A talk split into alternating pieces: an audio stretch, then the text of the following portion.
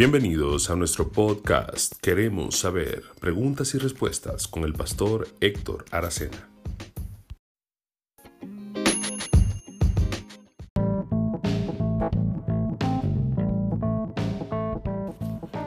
Hola, ¿qué tal? ¿Cómo estás? Bienvenido una vez más. Gracias por tu sintonía. Para nosotros es un placer poder conectar contigo a través de este podcast. Queremos saber preguntas y respuestas.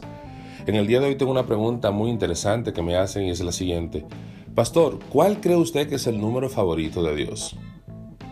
Bueno, mi querido amigo, yo no podría decirte cuál es el número favorito de Dios, pues en la Biblia, que es mi referencia, no tengo ninguna cita que diga y el número favorito de Dios es, sino que tendría que tomar algún número que vea que se repita muchas veces en momentos claves, y yo sé que para algunos quizás es el 7 y algunos le llaman el número perfecto. Sin embargo, hay un número que aparece mucho más que el 7 en toda la Biblia y es el número 40.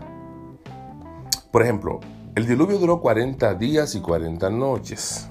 Moisés salió al desierto huyendo a los 40 años de edad y duró pastoreando en Madián, ovejas de su suegro, 40 años. Regresó luego a Egipto y cuando saca al pueblo de Egipto rumbo a la tierra prometida a una travesía de 40 días, Dios permite que duren 40 años en el desierto. No solamente eso, Goliat desafió al pueblo de Israel por 40 días. Isaac se casa con Rebeca a los 40 años de edad. Si una persona cometía algún error, algún pecado, robo, lo que fuera, no se le permitía a la justicia darle más de 40 azotes. Ese era el límite por temor a que se le diera un castigo mucho más allá del error que haya cometido. Jesús ayunó 40 días en el desierto. El reinado de David duró 40 años.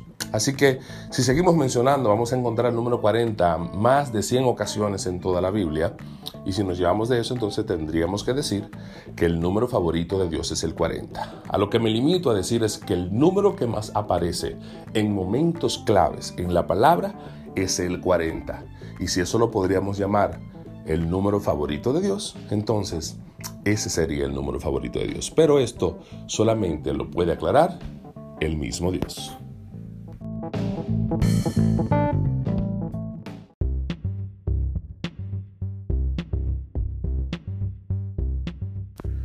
Gracias por escucharnos en el día de hoy. Queremos extenderte la invitación para que compartas este audio con otras personas, a la vez que te pedimos que si tienes alguna inquietud, puedes enviarnos tu correo a heao torrente de ideas 7 arroba gmail.com. Repito, heao torrente de ideas 7 arroba gmail.com y con mucho gusto estaremos dando respuesta a tus preguntas e inquietudes. Dios te bendiga.